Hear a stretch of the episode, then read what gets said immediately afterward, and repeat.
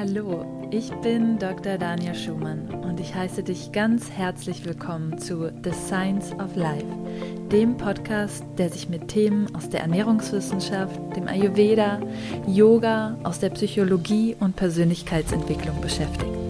Lass uns gemeinsam unsere Fragen ans Leben mit Verstand, Herz und Humor betrachten. Hallo und schön, dass du wieder mit dabei bist für eine weitere Folge von The Science of Life. In dieser Episode habe ich Lena Schwind von Lenatura zu Gast. Wir sprechen über mentale Gesundheit und Darmgesundheit. In der Folge 54 in meinem Podcast habe ich schon mal über das Thema Reizdarm gesprochen und was wirklich hilft. Und in der Folge 56 über Darmgesundheit und Ayurveda. Und in dieser Folge haben wir uns aber auf das Thema mentale Gesundheit im Zusammenhang mit der Darmgesundheit spezialisiert. Das bedeutet, was genau ist eigentlich die Darm-Hirn-Achse und wie spielt sie eine Rolle im Wohlbefinden von unserem Darm? Wie sehr wirken sich eben mentale Faktoren auf den Darm aus und vor allen Dingen, warum es eine so spannende Reise ist, die Körpersignale ernst zu nehmen und zu identifizieren und letztendlich wirklich auf einer ganzheitlichen Ebene Gesundheit herzustellen. Unser Darm ist dabei meist das erste Organ, was mitspricht, denn äh, ja, das Darmgehirn ist ein sehr großes Netzwerk an Nervenzellen und es wird auch nicht umsonst das zweite Gehirn genannt. Ich möchte gar nicht zu viel vorwegnehmen, sondern wünsche dir jetzt viel Spaß mit dem Interview mit Lena. Ja, hallo, liebe Lena. Ich freue mich sehr, dass du bei mir im Podcast ähm, zu Gast bist. Wir hatten ja schon ein paar Mal die Gelegenheit, miteinander zu sprechen, auch für deinen Podcast. Und ähm, ja, vielleicht bevor wir ins Thema einsteigen, Darmgesundheit und mentale Gesundheit, stell dich doch erstmal ähm, vor den Zuhörern und Zuhörern, diejenigen, die dich vielleicht nicht kennen. Ähm, wer bist du? Was machst du? Wie bist du zu den Themen äh, gekommen, die du ja heute in deiner Arbeit ähm, vertrittst. Ja, so schön, dass wir heute uns wieder austauschen können. Danke für die Einladung. Und mein Name ist Lena, wie du schon gesagt hast. Ich bin Ernährungstherapeutin, so rein vom Beruf her habe ich das Ganze ähm, ja nach jahrelangem nicht suchen, aber nach jahrelangen Umwegen endlich für mich ähm, geschafft, dass ich das hauptberuflich selbstständig mache und ähm, das mit einem sehr ganzheitlichen Ansatz. Und zwar habe ich auch den Ayurveda mit reingenommen, ähm, genau, habe da auch eine Ausbildung gemacht, war auch in Indien, habe das Ganze gelernt und ähm, arbeite sehr stark auf der therapeutischen Ebene, das heißt ähm, mit Menschen, die eben schon eine Erkrankung haben, sei es jetzt das Reizdarmsyndrom oder andere chronische entzündliche Darmerkrankungen. Ähm, genau, habe auch Therapieausbildung gemacht im Bereich ähm, der Psyche. Und genau, das mache ich so tagtäglich mit Lenatura. Äh, habe ein Buch geschrieben dazu, Ayurveda für den Darm. Genau, und bin ganz dankbar, dass ich mittlerweile so mein Herzensprojekt so ausleben darf, weil das ganz viele Jahre nicht so war. Und das ist so zu dem Punkt, wie bin ich dazu gekommen? Also es kommt viel aus meiner eigenen Geschichte heraus, äh, wo ich mich dann so auf den Weg begeben habe, ähm, die Dinge für mich ja auch zu lernen, umzusetzen. Ich war selbst von Reizdarmbeschwerden früher betroffen, hatte auch eine extreme Leistungsschwäche, Chronic Fatigue Syndrom. Vielleicht sagt es dem einen oder anderen was nach einem Epstein-Barr-Virus. Also jetzt ganz präsent eigentlich diese Themen, weil es jetzt gerade nach dem ähm, Covid-Virus auch oft so eine Erschöpfung gibt. Das hat super viele Parallelen. Genau, und da war ich dann sozusagen auf meinem ganzheitlichen Weg und dass ich dann selbstständig wurde, war zum Beispiel ein ganz wichtiger Teil davon, dass ich mir mein Leben so gestalten konnte, wie es mir wirklich gut tut. Genau. Ja.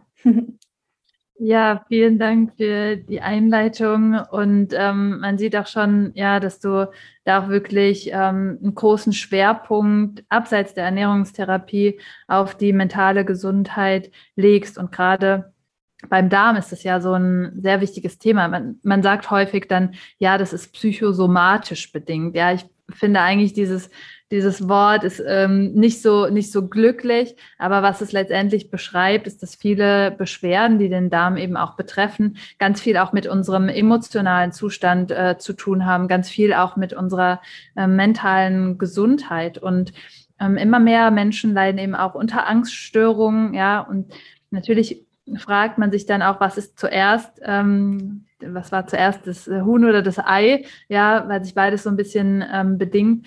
Was sind deine Erfahrungen? Was siehst du häufig, was auch das mentale ähm, Wohlbefinden anbelangt bei Klienten ähm, im Zusammenhang mit Verdauung, mit ähm, Darmstörungen oder ähnlichem?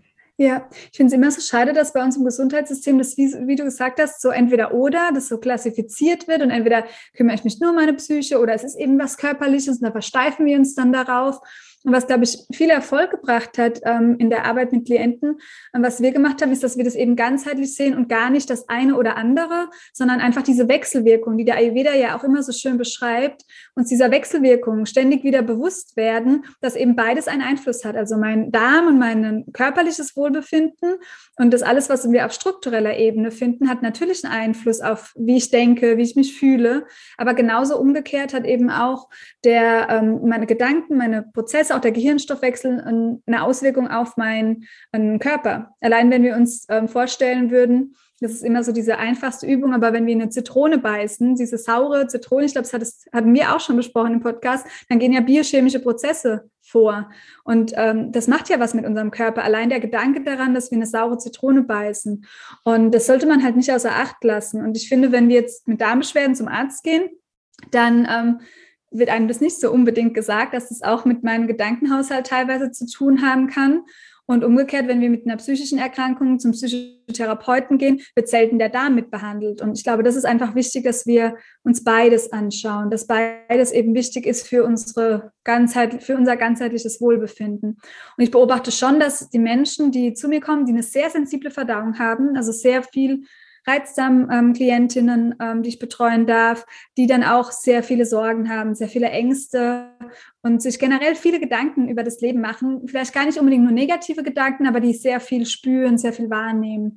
Und das ist natürlich, ähm, können wir nicht außer Acht lassen, wenn wir dann jetzt nur Reizdarm therapieren würden mit FODMAP oder ähnlichem, äh, wäre da auch kein lang nachhaltiger Erfolg, sondern es braucht auch wirklich dann, dass wir uns anschauen, Genau, was für Bedürfnisse lebe ich meine Werte aus und so weiter. Ähm, genau, es bedingt beides gegenseitig. Ähm, ja, auch wenn wir vom Vagusnerv sozusagen sagen, von den Informationen, dass mehr Infos vom Darm hochgehen ans Gehirn als umgekehrt. Das finde ich immer so ein bisschen spannend. Also laut der Forschung, die ja noch in den Kinderschuhen steckt, gehen mehr Informationen vom Darm ans Gehirn wie umgekehrt. Ähm, genau. Aber ich habe es nur erlebt, dass es genauso kraftvoll ist, wenn wir an unseren Gedanken gut arbeiten, dass das total entspannend sein kann, auch für unseren Darm. Ja, definitiv. Du hast auch ähm, jetzt schon so viele schöne Sachen angesprochen oder wichtige Sachen angesprochen. Ähm, vielleicht nochmal mit den Infos, die vom, vom Darm ähm, zum Gehirn hochgehen da ist es natürlich auch so, dass das viele unbewusste Informationen sind. Ne? Und gerade wenn wir auf der bewussten Ebene arbeiten, das heißt ähm, top-down, also von, vom, von unseren Gedanken zum, zum Darm hin, dann ist es natürlich eine eher bewusstere Ebene, wenn wir da eingreifen und ähm, einsetzen und sagen, okay, ähm, ich ähm, bin jetzt wirklich achtsamer mit meinen Gedanken, mit meinen ähm, Gefühlen auch und das andere, wo halt einfach mehr Informationen nach oben gehen, ist natürlich sehr viel, wenn wir die wirklich bewusst wahrnehmen würden, alle, dann würden wir total verrückt werden.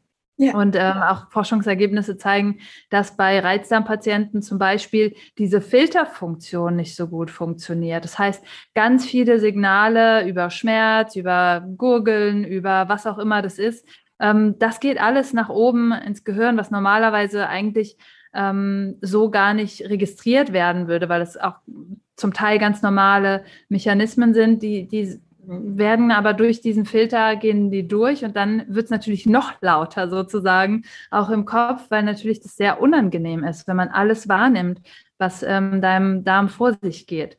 Ähm, was du angesprochen hattest, was sehr spannend war, dieses entweder oder, ja, dieses oft wird sich dann nur auf die eine Ebene fokussiert oder auf die andere Ebene wie, ähm, stark sagst du, ja, können Klienten das auch annehmen, wenn man sagt, okay, weil oft kriegt man dann vom Arzt, dann hat man dann schlechte Erfahrungen, dieses Psychosomatik aufgedrückt ähm, und wird nach Hause geschickt, ja. Und man hat irgendwie das Gefühl, das ist was falsch mit einem oder ja, auch wenn wir über mentale Gesundheit sprechen, oh, ich bin mental ungesund, das hat direkt so einen negativen Beigeschmack. Dabei geht es ja weniger darum, dass ähm, ja etwas mit uns nicht, nicht stimmt, ja, sondern dass einfach sehr viele Informationen, sehr viele Gefühle, unverarbeitet, was auch immer da sind.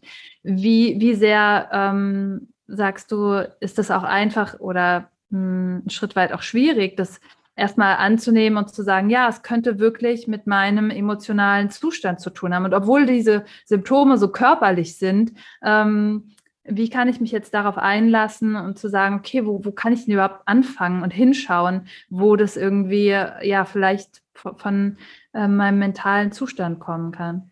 Ja, ich glaube, da ist ganz wichtig, dass wir diese Stigmatisierung rausnehmen. Und da hoffe ich, dass ich auch irgendwo Aufklärungsarbeit leiste, damit meine eigene Geschichte, die ich dann auch immer teile oder auch schon oft geteilt habe, ähm, nicht als Vorbild oder Beispiel vorangehe, aber einfach zu sagen, hey, es ist absolut in Ordnung, dass man eine Therapie macht und das Ganze, das gehört zu uns und so weiter. Es war gerade jetzt ähm, ganz spannend, weil in der Familie mein Schwiegerpapa ähm, auch mit Ängsten zu tun hatte während der Autofahrt und so weiter. Und das ist in der Generation auch, oh, da redet man ja am besten gar nicht drüber und so richtig ja noch dieses Stigma, das da drauf liegt. Und ich war so dankbar und froh, dass er sich geöffnet hat und dass wir da viel drüber reden konnten. Ich ihm dann auch ein Buch empfohlen habe, ähm, weil es einfach absolut in meinen Augen genauso zur ganzheitlichen Gesundheit gehört, dass wir dieses Thema anschauen, wie dass wir unseren Körper anschauen. Aber das sind wir halt schon viel weiter auf dieser körperlichen Ebene, ähm, wie dass wir unser Gehirn verstehen. Das ist ja, also da können, verstehen wir ja noch fast gar nichts darüber sozusagen über das Gehirn. Also wenn wir jetzt psychische Erkrankungsbilder,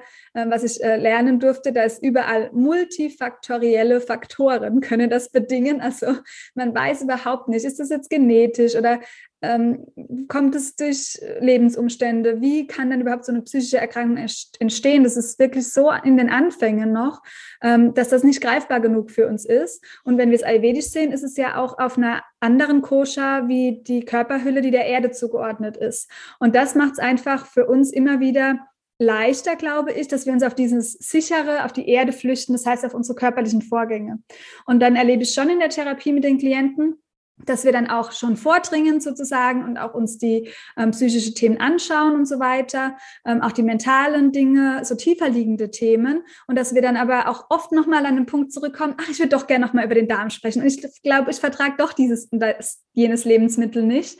Und das ist dann aber auch in Ordnung, weil ich glaube, jeder darf da so sein Tempo gehen. Das passiert ja nicht von heute auf morgen, dass ich das verstehe und mich dafür öffnen kann, dass eben ähm, meine Gedanken da eine Rolle spielen. Aber wenn ich, je mehr ich ins Üben gehe, auch meine Gedanken beobachte, mit Meditation und so weiter, je mehr nehme ich dann auch wahr, stimmt, es hat jetzt einen Einfluss gehabt heute Morgen, ob ich meditiert habe oder ob ich einfach direkt irgendwie Flugmodus raus und irgendwie reagiert habe an meinem Handy oder mit der Familie. Und je öfter ich das wahrnehme, bewusst, die Achtsamkeit, was du ja schon gesagt hast, ich glaube, desto deutlicher wird es, stimmt, es hat einen Zusammenhang und ich kann dahingehend auch was beeinflussen. Es ist, glaube ich, ein Übungsprozess auch. Ja, und da geht jeder seinen Weg. Manche brauchen ein bisschen länger und stürzen sich doch gern nochmal in die Diagnostik auf körperlicher Ebene. Und Menschen, die aber zu mir kommen, sind eigentlich immer schon bereit und offen dafür, auf der mentalen Ebene auch was mit zu verändern zu wollen, weil die schon spüren, okay, es ist nicht allein der Körper. Das ist, das so ein Gefühl, auch so ein Gespür. Manchmal ist auch so ein Klickmoment, oder wie wenn so der Stein unten auf den Grund trifft, wo man merkt, ja, stimmt. Es ist irgendwie so, ähm, da gehört noch mehr dazu, auch wenn ein Arzt jetzt mir, keine Ahnung, kein, nichts sagt oder auch zu viel sagt, ich muss noch die und die Untersuchung machen. Ich spüre trotzdem, wenn ich an meinem Gedankengut arbeite, kann ich schneller wieder zur Heilung kommen. Ja. Ja, super spannend und auch, was du sagst, ja, die Diagnostik, das ist ja auch, auch wichtig, ja, und das heißt nicht ähm, nur, weil wir ähm, ja eine Laktoseintoleranz festgestellt haben oder dass da eine Histaminintoleranz Histaminintoleranz ist oder was auch immer sich da auf der körperlichen Ebene zeigt, dass das nicht real ist. Ja, ähm, natürlich ist das da. Die Frage ist natürlich trotzdem auch, wie sehr beeinflusst das eine eben auch das andere oder wie du schon sagst, ja, wenn wir einfach sehr gestresst sind, ähm, dass auch einfach der Körper gar nicht in diesen Verdauungsmodus übergehen kann. Ja, wenn immer der Sympathikus aktiviert ist ähm, und wir wenig irgendwie auch mal dahin kommen, wie du schon sagst, uns diese Pausen auch zu nehmen, ja, ja. zu sagen, ja, ich, ich meditiere jetzt oder ich baue mir vielleicht regelmäßig auch Pausen in den, in den Alltag ein, um dann wirklich auch mal zu reflektieren oder diese Gedanken ähm, wahrzunehmen. Hast du da irgendwelche ähm, Tipps oder Tricks, wo du sagst, okay, das sind gute Methoden, um vielleicht jetzt erstmal einzusteigen, weil es ist so ein großes Feld. Ja, manchmal ist man dann mhm. genauso wie mit dem, mit dem Reizdarm. Welche Lebensmittel verträgt man jetzt und nicht und mal mal das und mal nicht. Wo, wo fängt man an? Ja, hast du da irgendwelche Tipps, wo jetzt jemand sagt, ja, stimmt, ich mache mir auch äh, wirklich viel Gedanken oder ich liege dann abends noch, noch wach und ich merke schon auch, dass das wirklich einen Einfluss auf mein ganzes Wohlbefinden hat. Ja, ich würde immer anfangen mit dem Schreiben. Ich finde, so die Schreibtherapie ist irgendwie so ein ganz großer Bestandteil auch in meiner Arbeit und hat mir selbst so viel geholfen. Ähm, damals, wo ich dann diese Leistungsschwäche hatte und vorher waren viele emotionale Themen, ich wusste gar nicht mehr, wo hinten und vorne ist und mein Kopf ist fast explodiert. Und dann einfach das mal aufzuschreiben, ohne da jetzt irgendwas dafür, also etwas zu verfolgen, sondern einfach mal die Gedanken, die man so hat, vor allem wenn man nachts nicht einschlafen kann wegen den Gedanken, dass man die sich aufschreibt über den Tag und es einfach mal zuklappt. Und dann sind sie schon mal irgendwie verschriftlicht, dann sind sie nicht mehr unbedingt in meinem, von der Energie her, habe ich sie mal von meinem Kopf hier oben äh, so ein bisschen manifester gemacht aufs Blatt und dann kann ich da auch mal was durchstreichen oder mal zuklappen ähm, und es vielleicht mal so auch drei Grad gut sein lassen. Das kann hilfreich sein, einfach mal loszulegen, weil die ähm, Arme, Hände sind ja die Verlängerung unseres Herzens und dann aus dem Herzen auch die Dinge so rausfließen zu lassen. Ähm, genau, würde ich also empfehlen. Und Schreibtherapie hat mittlerweile auch ein paar Studien, dass es wirklich heilsam sein kann. Genau, und dann eben, das ist, und das ist auch einfacher, wie wenn ich jetzt mich hinsetze in die Meditation und ständig, was für Gedanken habe ich, ziehen lassen. Es kann ja herausfordernd sein. Ich kriege immer wieder gesagt, ja, ich kann nicht gut meditieren es kann jeder. Es ist einfach nur, ähm, ja, also was ist schon eine gute und eine schlechte Meditation? Also genau, manchmal klappt es besser, dass man den Gedanken äh, ziehen lässt und manchmal nicht so gut, aber der Gedanke ist ja nicht weg. Ich glaube, das ist noch ein Trugschluss für viele, die denken, sie müssen jetzt meditieren, um die Gedanken zu beruhigen, dass sie dann weggehen, aber die gehen ja nicht weg. Und dann kann eben das Schreiben vorher ein leichterer Schritt sein, wie sich hinzusetzen und seine Gedanken zu beobachten. Und dann würde ich, glaube ich, ähm, mir auch Unterstützung holen. Vielleicht, also ich habe super gute Erfahrungen mit darmbezogener Hypnose mit meinen Klientinnen, äh, weil das nochmal auf einer tiefer liegenden Ebene wirkt und weil man da angeleitet wird. Ähm, das kann auch sehr, sehr hilfreich sein. Das ist vielleicht nicht der Startpunkt, aber wenn einem das anspricht, kann das ähm, wenn man jetzt auch schon meditiert hat, man hat Atemübungen gemacht und so weiter und so fort, ähm, kann das vielleicht etwas sein, ähm, was man noch in Betracht ziehen könnte wirklich auch ähm, einen tieferen Zustand zu erreichen, wie man den vielleicht selbst, selbst erreichen würde. Da gibt es interessanterweise wirklich auch Studien zu. Ja. Ähm, mhm. nicht, nicht viel, es ist nur eine Handvoll voll Studien. Mhm. Es gibt dann ein Forscherteam, die dazu auch übrigens der, der Forscher, der die ähm, Foodmap-Ernährung mit ähm, mhm. ins Leben gerufen hat, die haben da ähm, Peter Gibson, die haben da ähm, auch zu, zu dem Thema ähm, Hypno, Hypnose ähm, ganz gute Studien gemacht und wirklich zeigen können, auch eben, dass das hilfreich sein kann. Also super spannendes ähm, Feld. Und ich finde auch, was du gesagt hast, super wichtig.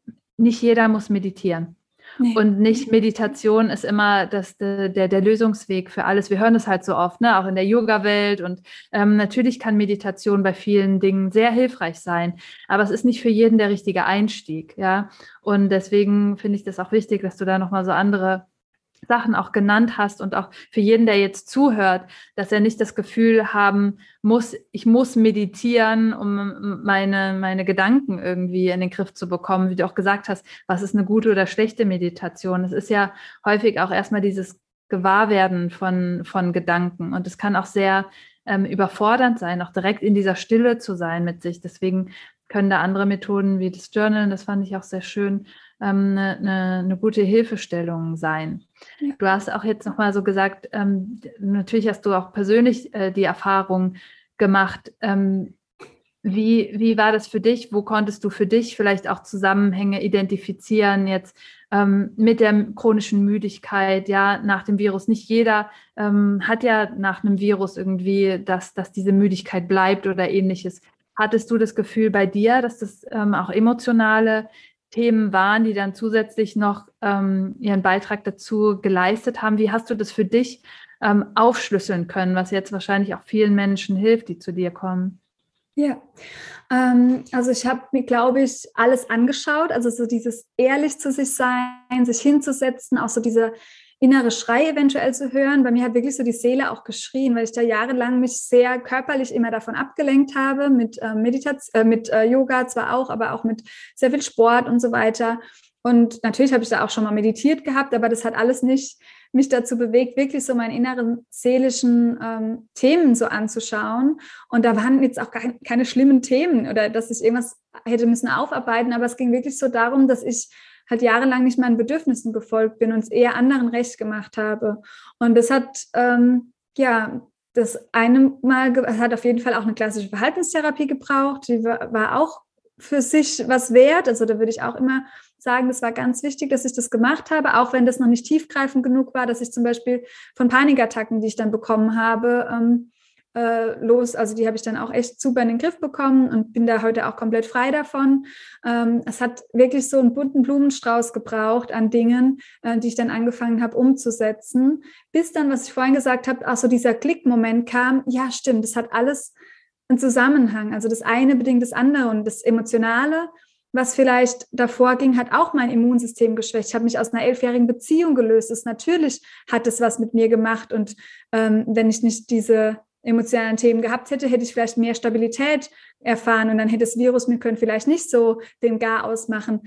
Ähm, was ich irgendwann auch aufgehört habe zu fragen, warum? Also so dieses Warum ist mir das jetzt passiert? Wieso musste, wieso habe ich wieder Beschwerden? Überhaupt, das habe ich immer aufgehört zu fragen und habe einfach nur gedacht, ja, das ist jetzt eine Herausforderung und was kann ich dadurch alles lernen und wie kann ich dadurch wachsen? Ich bin unglaublich dadurch gewachsen. Ich habe erstmal so eine Bewusstseinserweiterung erfahren, wo ich heutzutage mega dankbar für bin, ähm, die ich nicht mehr missen wollte in meinem Leben. Die kommt, viele ältere Menschen haben dann, oder die Generation von meinen Eltern hat dann gemeint, wow, dass du das jetzt schon durchgemacht hast. Viele haben das ja dann so mit 40, 50, so eine Krise oder so ähnlich. Oder dieses typische Burnout ist ja oft auch später. Ähm, genau, und ich war froh, dass ich das halt auch watermäßig schnell durchgemacht habe. Ähm, ja, ein bisschen früher vielleicht. Ähm, und ich erlebe es aber jetzt auch in, so in unserer Bubble wahrscheinlich, aber auch durch Klienten, dass es uns, uns oft früher trifft. Also wir haben irgendwie so in unserer Generation jetzt schon das Glück, diese Bewusstseinserweiterung zu erfahren, ähm, die vielleicht in unserer Generation der Eltern so ein bisschen später kam. Und Genau, also so dieses ehrliche mit sich sein und dann auch sich frei zu machen von jeglichen Identifikationen, sich zu lösen, auch von dieser Vorstellung, so und so muss es sein. Also ich muss jetzt wieder fit sein, ich muss wieder die alte sportliche Lena werden. Ähm, ja, so der Schlüssel war, glaube ich, wirklich zu sagen, okay, ich bin ähm, ich nehme einfach jede Herausforderung an. Und ich habe jetzt nicht die Illusion, dass ich für immer gesund bin oder dass mein Darm nie wieder Beschwerden macht oder ähnliches, sondern ähm, ich bin einfach ganz neugierig geworden in meinem Leben und lasse mich so ein bisschen leiten. Ähm, ja, viel durch meine Gefühlswelt, aber immer im Abgleich mit meinem rationalen Verstand. Ich höre einfach viel mehr auf mein Herz wie vorher. Und das hat dann letztlich so diesen, das gebracht, was mir so richtig Beschwerdefreiheit gebracht hat, was nicht bedeutet, dass ich nie keine Ahnung, jetzt toi toi toi, ich habe auch gerade eine sehr unbeschwerte Schwangerschaft und so weiter, aber klar habe ich irgendwann mal vielleicht einen Kopfschmerz oder so, ne? so gerade am Anfang von der Schwangerschaft war mir auch mal übel oder so.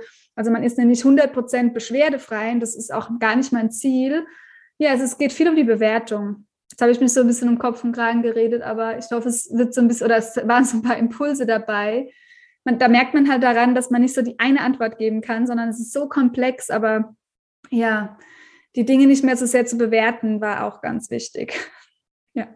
Ja. Super. Also sehr schön, dass du da so ähm, ausgeschwiffen bist, weil da wieder so viele tolle Sachen drin waren, die, glaube ich, auch kaum jemand anspricht. Nämlich oft, dass wir das Gefühl haben, wenn es uns emotional nicht gut geht oder mental nicht gut geht, dass wir gescheitert sind. Ja, mhm. oder dass wenn wir gerade so im Gesundheitsbereich, dass wenn wir auch mal Symptome haben, dass dass wir was nicht richtig gemacht haben. Wie du schon sagst, es ist immer diese Bewertung auch von richtig und falsch wohingegen es vielmehr darum geht, auch zu schauen, okay, wir haben so ein bisschen im Vorfeld darüber auch gesprochen, ich war jetzt hier auf Bali zweimal so richtig, richtig dolle krank, was mir vorher wirklich selten ähm, passiert ist, aber dann wirklich auch hinzuschauen und zu sagen, okay, es geht nicht darum, dass ich irgendwas falsch gemacht habe oder mich nicht gesund genug ernährt habe oder was auch immer, sondern es ging viel auch darum, einfach, dass wir manchmal Aufgaben bekommen oder vielleicht auch ausgebremst werden äh, durch bestimmte Sachen, um dann ja ähm, einen Gang runterzuschalten und wirklich die Chance haben, auch wirklich hinzuschauen. Ja. ja. Und ich denke auch ja. gerade bei, und das ist das, was Psychosomatik für mich auch ausdrückt. Nicht wir machen uns quasi selber krank oder wir haben Schuld an, unser, an unseren körperlichen Symptomen, sondern es ist einfach der Körper, der anfängt auch mit uns zu sprechen und zu sagen, na, irgendwas stimmt nicht 100 Prozent, ja, und nicht in dem Sinne, dass wir einen Fehler gemacht haben, sondern wie du schon sagst, wie es vielleicht bei dir das Thema war, wow, wo gebe ich eigentlich immer meine ganze Kraft an andere raus, anstatt irgendwie die Kraft auch wieder zu mir zurückzuholen, ja. Ähm, wenn ich sehr erschöpft bin, ja, ähm, natürlich kann ein Virus dann noch zusätzlich, wie du so schön sagst, ja, der hat dann noch das, seinen Beitrag dazu geleistet. Aber es geht ja dann häufig auch darum, zu schauen, wo ist das nur ein Ausdruck von dem, was sich eigentlich spiegelt, ja, wenn ich mich kraftlos fühle, wo geht meine Kraft eigentlich hin? Wo geht meine Energie verloren und ähnliches? Und das finde ich auch ganz wichtige Fragen, sich die zu stellen und ähm, ja, von diesem Perfektionismus auch wegzukommen ja. und ähm, zu sagen, wow, das sind wirklich sehr wichtige Erfahrungen, die mich unglaublich wachsen lassen, lassen. Ja, auch bei Kindern sagt man, die müssen diese ganzen Kinderkrankheiten durchmachen und danach finden meistens häufig ganz große Wachstumsschübe statt, ja, oder Entwicklungssprünge statt. Und es ist unglaublich interessant. Vielleicht können wir da noch mal so ein bisschen in die Ebene reingehen, ähm, weil ich finde es auch sehr schön, was du da ähm, geteilt hast von dir, wie sich dadurch auch einfach deine dein ganzes Sein expandiert hat auf eine gewisse Art und dir ein ganz, ganz anderes Wachstum ermöglicht hat dadurch auch.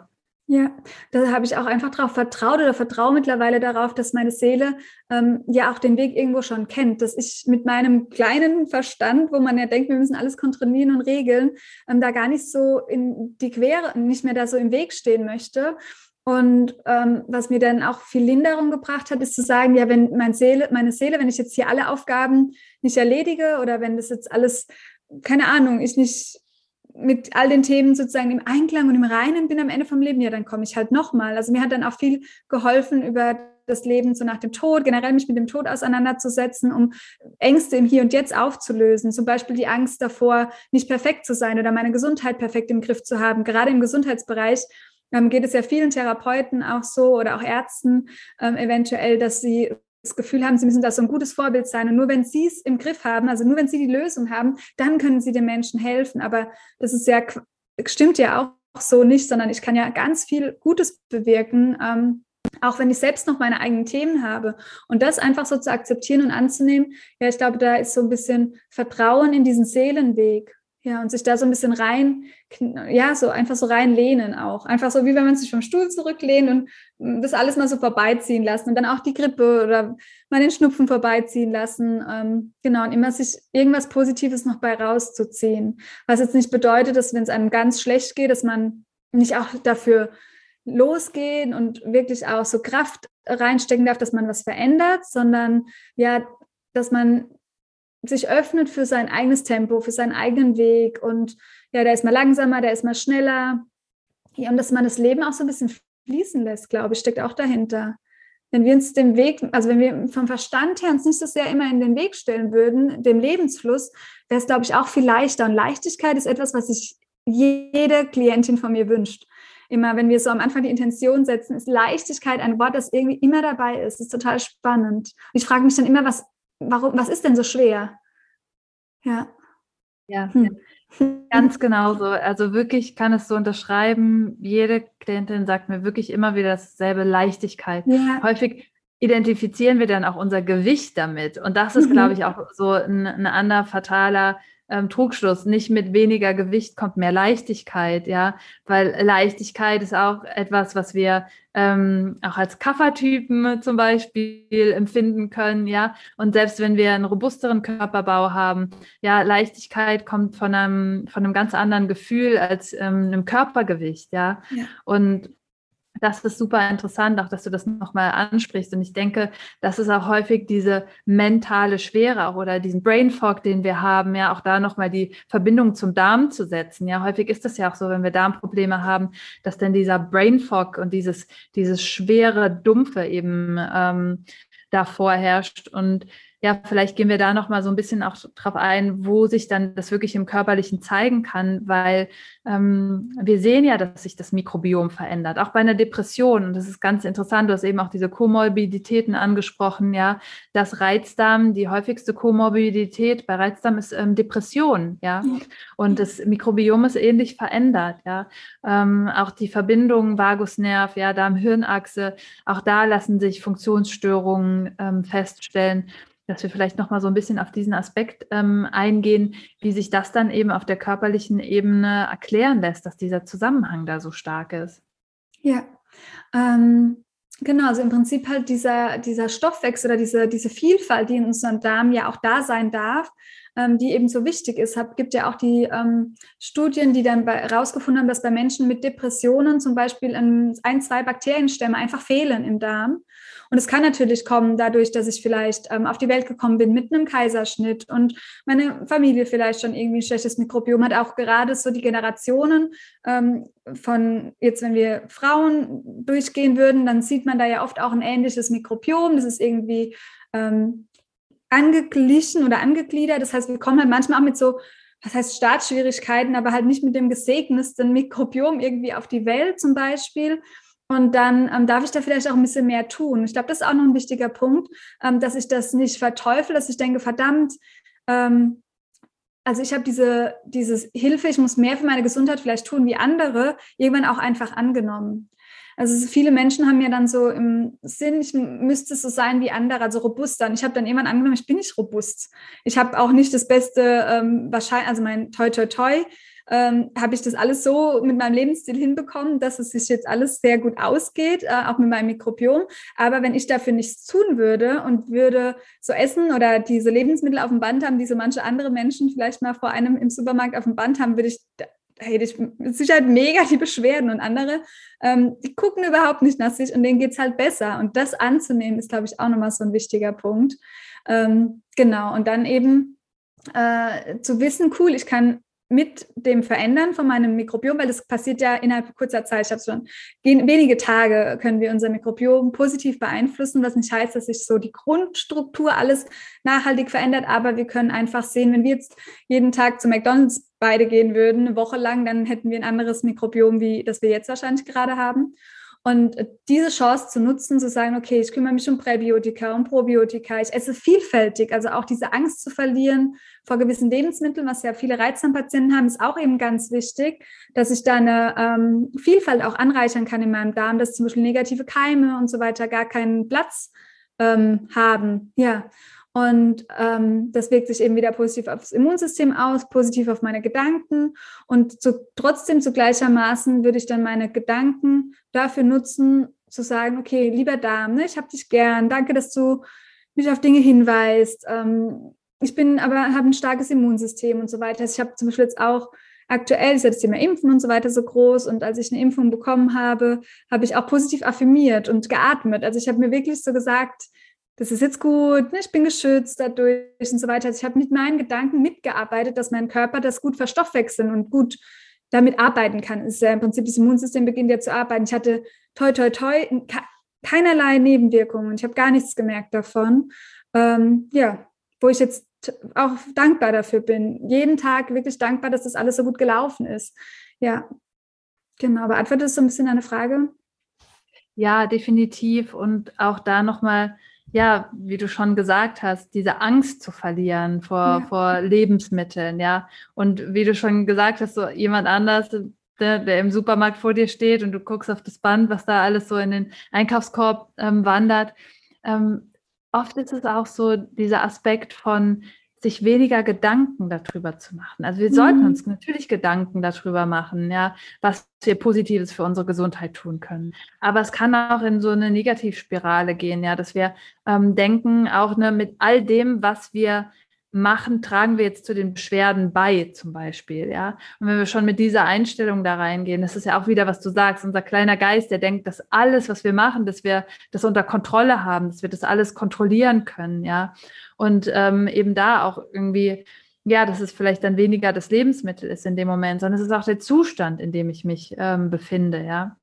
Das mit einzubeziehen und dann wirklich auch zu schauen, okay, ähm, leide ich jetzt wirklich unter meinen, unter meinen Beschwerden und bin dann extrem vorsichtig in dem Sinne, dass ich mich auch gar nicht mehr traue, zum Beispiel sportlich aktiv zu sein oder mhm. ähnliches. Ja, auch das sind ja Dinge, die das Mikrobiom verändern. Sport verändert das Mikrobiom. Sport verändert unsere Einstellungen, wie wir uns fühlen, ja, ähm, unsere Stimmung und ähnliches. Es kann auch irgendeine andere Sache sein. Da finde ich halt auch super wichtig, dass jeder das Richtige für sich findet. Ja, aber das, diese Bewegungsformen, diese Leichtigkeit, dieses Spiel auch und der, der, der Spaß, den wir halt auch bei bestimmten Sachen entwickeln, dass das extrem hilfreich einfach auch sein kann und ähm, ja, sogar das Mikrobiom mit kultivieren kann.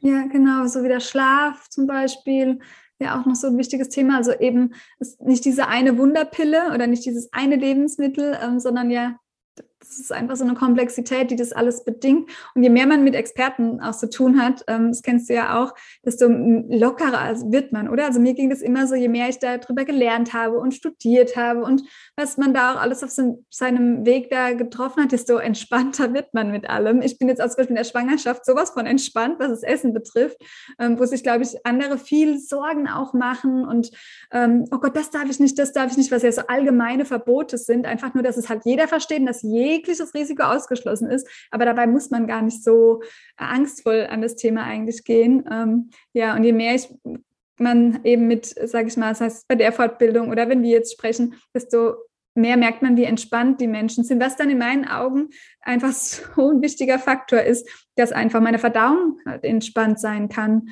Ähm, und das, deshalb sind ja auch ganz viele Beschwerden dann allein durch unser Expertenwissen weggegangen, weil wir uns weniger Sorgen gemacht haben, weil wir uns mehr zurücklehnen konnten, zu wissen, ja, okay, es ist nicht dieses eine Lebensmittel, das mich krank macht und so weiter. Ich weiß nicht, ob du es auch so ähm, empfindest, aber das ist das, was ich auch beobachten konnte über die Jahre jetzt einfach.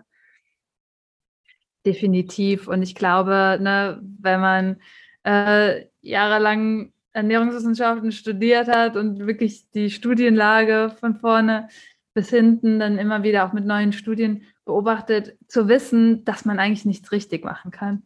Ich glaube, das ist, das, damit kommt die, kommt die größte Entspannung, ja, weil es gibt immer ähm, Vor- und Nachteile und hier und die Studie und das. Und ich glaube, da, dadurch kommt auch diese Entspannung, wirklich zu, zu schauen, okay, ich kann für mich ausprobieren, ähm, was ich gut vertrage, ja. Und wenn das ähm, frittierte Sachen sind, wenn das wirklich in einem, ich merke das auch immer, wenn es, solange das irgendwie in einer guten Küche gemacht wird oder ich das selber gemacht habe, ja. Mhm. Ähm, hier gibt es zum Beispiel Cassava-Fritten, ja, diese von der, ich weiß nicht, ob du das kennst, ähm, nee. Cassava, das ist so eine, ähm, ja, eine, ähm, ein Wurzel. Gemüse äh, wie, wie Kartoffel, sehr stärkehaltig. Und hier gibt es eben oft diese frittierten Cassava-Ecken ähm, und das ist super, super lecker und es tut mir unglaublich gut, ja, und das wirklich dann auch zu, zu essen und nicht zu denken, oh, das ist frittiert oder ist was auch immer, ja. Ähm, wirklich auch da zu schauen, ähm, ja, was, was, ähm, wo hat man vielleicht auch bestimmte Dogmen über Lebensmittel im, im Kopf und automatisch reagiert dann ähm, der Darm darauf? Und wo ist es dann wirklich so, dass man sagt, okay, ähm, da muss ich einfach ein bisschen vorsichtig mit sein. Ähm, da habe ich gemerkt, das tut mir nicht so gut. Ähm, und da eben auch ja diese Einstellung auch zum Essen nochmal so ein bisschen ähm, zu verändern. Ja, das ist ganz wichtig, ja. Weil die Leute, die die Sachen, die negativen Sachen auf dem Band haben, vorne dran, denen geht es ja meistens auch gar nicht so arg schlecht, also je nachdem, aber man weiß es nicht genau. Aber das ist das, was du zum Thema gesagt hast vorhin, ähm, sich weniger Gedanken machen, tut oft halt auch schon gut und tragt einfach zu selbst, also tragt, trägt dazu bei, dass der Körper die Selbstheilungskräfte aktivieren kann, in meinen Augen. Und das ähm, geht halt nur im entspannten Zustand. Wenn wir entspannt sind, kann keine Angst da sein. Das heißt, ich bin nicht so sehr im Fight or Fly, die Verdauung funktioniert besser. Genau. Und oft hilft es, wenn man dann eben Wissen sich anhäuft. Aber man sollte dabei im Vertrauen bleiben. Also wenn jetzt irgendwie eine neue Schlagzeile kommt, das ist giftig oder das ist schlimm für meinen Darm, da erstmal durchatmen und zu überlegen, wie du gesagt hast, man kann nichts richtig machen äh, bei diesen Dingen mal die Kirche im Dorf zu lassen und dann mal überhaupt zu schauen, okay, wo kommt es her und was für Zusammenhänge sind das und sich davon nicht so sehr verunsichern zu lassen, sondern im, eher im Vertrauen auch, man spürt doch auch, was einem gut tut und was nicht. Also da kommt man, glaube ich, wenn man da mehr hinkommt wieder und da mehr drauf vertraut, wie jetzt auf jegliche Studien, ist es eben dann doch nochmal für den, jedes Individuum, glaube ich, am allerbesten.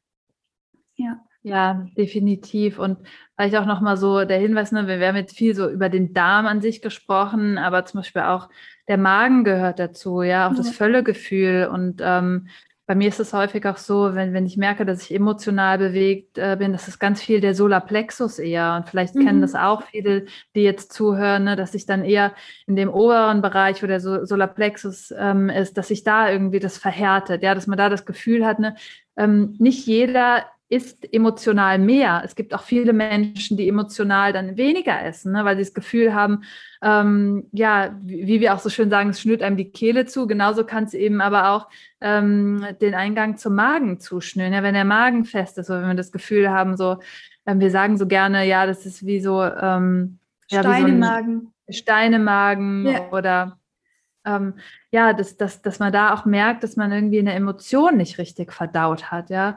Und da dann auch einfach merkt, ja, ähm, das fühlt sich irgendwie oder man hat Bauchschmerzen. Viele Kinder reagieren ja auch ganz stark mit mhm. Bauchschmerzen, wenn emotionale ähm, Themen da sind. Ja, dass man auch, ähm, auch mal schaut, das muss nicht immer unbedingt der Darm sein oder Darm Beschwerden oder Blähungen oder ähnliches. Ne? Das kann auch irgendwie im, im Magentrakt weiter oben liegen. Ja, also was auch immer das ist. Es gibt auch Menschen, ja, die reagieren Psychosomatik äh, in ganz anderen Körperbereichen. Ja, es, es muss nicht immer ähm, dann der Darm sein, wo es sich bemerkbar macht, obwohl viele Krankheiten mit dem Mikrobiom assoziiert sind. Aber es muss nicht immer in Darmbeschwerden, merkbaren Darmbeschwerden ähm, ausarten. Aber ähm, da sich vielleicht nochmal so ein bisschen bewusst zu machen, ne?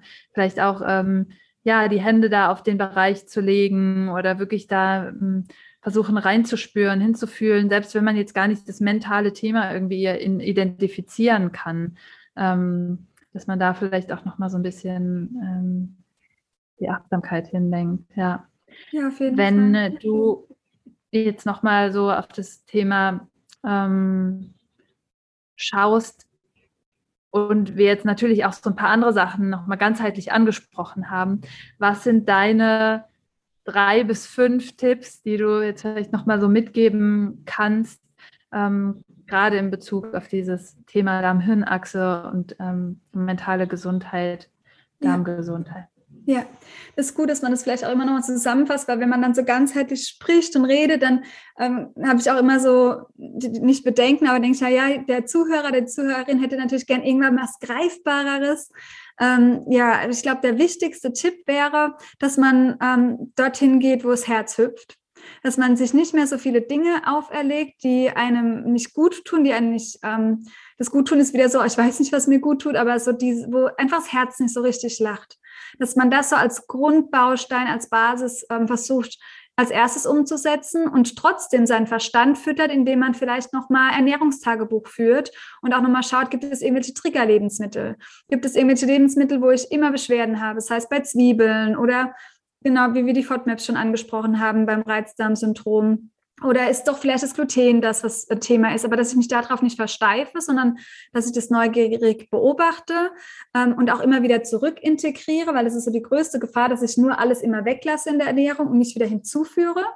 Das heißt, falls jetzt jemand an einem Punkt ist, der schon sehr viel weglässt, ähm, dann würde ich sagen, okay, wie kann ich denn mutiger werden und vielleicht auch nochmal das ein oder andere Lebensmittel hinzunehmen, weil ich einfach jetzt weiß auch, sei es jetzt nur durch die Folge oder generell, ähm, dass mein Darm ungefähr 30 verschiedene Pflanzen pro Woche braucht. Also das könnte ich auch mal beginnen zu zählen. Komme ich da drauf oder esse ich immer nur aus Angst vom Essen? Das Gleiche, das wäre ein wichtiger Tipp. Und dann ähm, der letzte so, was taugt mir denn, dass ich mehr in die Beobachtung gehen kann ähm, von meinem Verstand auch, von meinen Gedanken, sei es jetzt Meditation, sei es die Schreibtherapie, die wir angesprochen haben, ähm, sei es rausgehen in die Natur, mit guten Freunden reden und sich Dinge so ins Bewusstsein zu rufen. Ähm, genau, dass man einfach vom Unbewussten immer mehr an die Oberfläche holt und damit dann arbeitet, ohne Angst, ohne Druck. Manchmal braucht man es nur anzuschauen. Und dann ähm, geht schon das ein oder andere, löst sich dadurch schon. Ich glaube, so, das wären die drei, drei wichtigsten Dinge, dass wir es nicht so ernst nehmen, mehr dem Herzen gehen, da wo das Herz hüpft. Genau, nochmal, aber auch den Verstand füttern auf der physiologischen Ebene. Wenn ich ja Beschwerden habe, ist es wichtig, vielleicht auch mal Diagnostik und auch im Ernährungsbereich Diagnostik zu betreiben und ansonsten dann irgendein Tool für sich finden, was mich mehr ins Bewusstsein holt, ähm, damit ich diesen Klickmoment habe, okay, ich bin nicht diese Gedanken. Meine Gedanken erzählen mir die ganze Zeit, du hast nicht im Griff, du bist nicht gut genug, du musst mehr tun oder was auch immer. Aber zu wissen, ja, schön, das kann mir weiterhin erzählen, aber ich mache mir jetzt trotzdem einen schönen Nachmittag zum Beispiel. Ja. Ja, super schön, super wichtig. Ähm, genau, wenn wir jetzt mit dir in Kontakt treten wollen, wo finden wir dich? Und vor allen Dingen ähm, hast du ja auch ein Buch äh, geschrieben, das hast du eben schon mal kurz erwähnt. Vielleicht sagst du da auch noch mal äh, ein paar Worte zu. Ja, gerne. Also am besten so beim Podcast Unbeschwert ernährt. Ich glaube, da lernt man mich auch am besten kennen. Da hat man ja immer so ein paar ähm, einige Minuten, wo man ähm, auch viel erzählen kann. Und äh, wenn ihr meine Podcast noch nicht kennt, hat man da einige Folgen zu den unterschiedlichsten Themen, auch mit tollen Interviewpartnern äh, wie dir. Und neben dem Podcast gibt es noch ähm, das Buch Ayurveda für den Darm, was so ein Selbsthilfeprogramm ähm, enthält, was man sich aber auch wirklich selbst zusammenstellen ähm, kann. Also ganz individuell. Es ist kein Schema F, äh, sondern es werden einzelne Beschwerdebilder erklärt, wie Sodbrennen, Nahrungsmittelunverträglichkeiten, aber auch Durchfall und so weiter. Das heißt, da kann ich wirklich auch nachschlagen, finde ähm, eventuell nochmal eine medizinische Ursache heraus, aber auch einen ganzheitlichen Ansatz durch den Ayurveda, der mir helfen kann. Und genau, ich glaube, da findet man schon einiges an Hilfe. Und wir haben auch noch ähm, weitere Programme zum Thema Chronic Fatigue, also auch dieses, diese Erschöpfung nach einem Virus, ähm, was wir auch im Interview jetzt besprochen haben gemeinsam, weil ich da sehr viel Erfahrung sammeln konnte. Ich meinen eigenen Weg, aber auch mit einigen Klientinnen und Klienten. Das heißt, da gibt es auch ein Programm, ähm, wie man wieder energetisch auch in die Balance kommt. Wir haben auch was zu Ängsten und Panikattacken. Also man findet eigentlich alles bei Lenatura. Genau, ich freue mich über jeden, der vorbeischaut, den ich da inspirieren darf. Und genau nach meiner Babypause, je nachdem wann das Interview erscheint, äh, gibt es auch wieder Therapieplätze. Genau, da gibt es auch eine Warteliste. Genau, das wird wahrscheinlich so Ende 2022 wieder losgehen. Und ja, genau, so viel zu mir. Ja, super. Wir verlinken das natürlich auch alles nochmal. Und ähm, ja, vielen Dank, dass du dir die Zeit heute genommen hast für das Thema. Es war ein super Gespräch, ähm, fand ich. Und ich hoffe, ja, dass ähm, viele doch ja was mitnehmen konnten daraus und auch nochmal ja so ähm, auch in diese, in diese Entspanntheit hineingehen können und ähm, auch mit den Tipps, die du gegeben hast, ja einfach ähm, ohne Angst mal Dinge anzuschauen. Oft ist es ja eher die Angst vor dem Anschauen, als wirklich, ja. dass das, was wir dann anschauen, wie du sagst, es sind gar nicht immer so diese ganz großen, großen Dinge dann oder die traumatischen Ereignisse, sondern es sind manchmal ähm, dann auch die kleinen Dinge, die uns so, so viel weiterbringen können, wenn wir gewillt sind, da wirklich mal ähm, genau hinzuschauen. Ja, super. Vielen, vielen Dank, Lena, dass du da warst. Danke, Danja. Schön, dass du mit dabei warst und ich hoffe sehr, dass dich unser Gespräch bereichert hat, dass du nochmal ja, neue Perspektiven erhalten hast, vor allen Dingen auch wenn du selbst Probleme mit dem Darm hast. Und ja, ich freue mich immer, wenn du kommentierst im aktuellen Post auf Instagram. Dort findest du mich unter dr.dania daniel.schumann und auf Facebook unter Dr. Daniel Schumann. Lass uns hier in den Austausch gehen. Du kannst deine Fragen stellen oder auch deine Tipps an die Community weitergeben. Und ja, ich freue mich auch, wenn du die Folge teilst mit Menschen, die das interessieren könnte, wenn du den Podcast abonnierst und bewertest. Das hilft mir sehr und Schau auch gerne auf meiner Webseite vorbei. Du findest mich unter daniaschumann.com. Dort teile ich Rezepte, Anregungen zur Ernährung, zu Ayurveda und zu Yoga. Außerdem findest du dort mehr Informationen über meine Angebote, wie zum Beispiel die Ausbildung zum ganzheitlichen Ayurveda Ernährungscoach oder das Jahresprogramm Nourish Your Life. Und ganz neu findest du jetzt das Ayurveda Reset Programm. Das ist ein sieben Tage Kurs, in dem es darum geht, den Reset-Button einmal zu drücken. Und vielleicht kennst du das auch, dass manchmal einfach alles zu viel ist, dass du dich auf vielen Ebenen überfordert fühlst, mental, emotional, aber auch das Verdauungssystem Überforderung meldet. Und in diesem Reset geht es darum, eben diese Ebenen ähm, aufzufassen, diese Ebenen wieder in Balance zu bringen. Und es beinhaltet auch ein drei Tage Ayurveda-Cleanse auf eine sehr sanfte Art. Und wenn du das Programm mit mir live machen möchtest, dann kannst du dich jetzt noch bis zum 13. März anmelden und der Kurs findet online statt und wird vom 16. bis zum 23. März von mir begleitet. Du kannst dich natürlich jederzeit anmelden, aber diese Woche begleite ich eben mit. Es gibt eine Live-Session und du kannst deine Fragen stellen. Und ich freue mich, wenn du mit dabei bist. Ich wünsche dir alles Liebe, freue mich von dir zu hören und sage Namaste.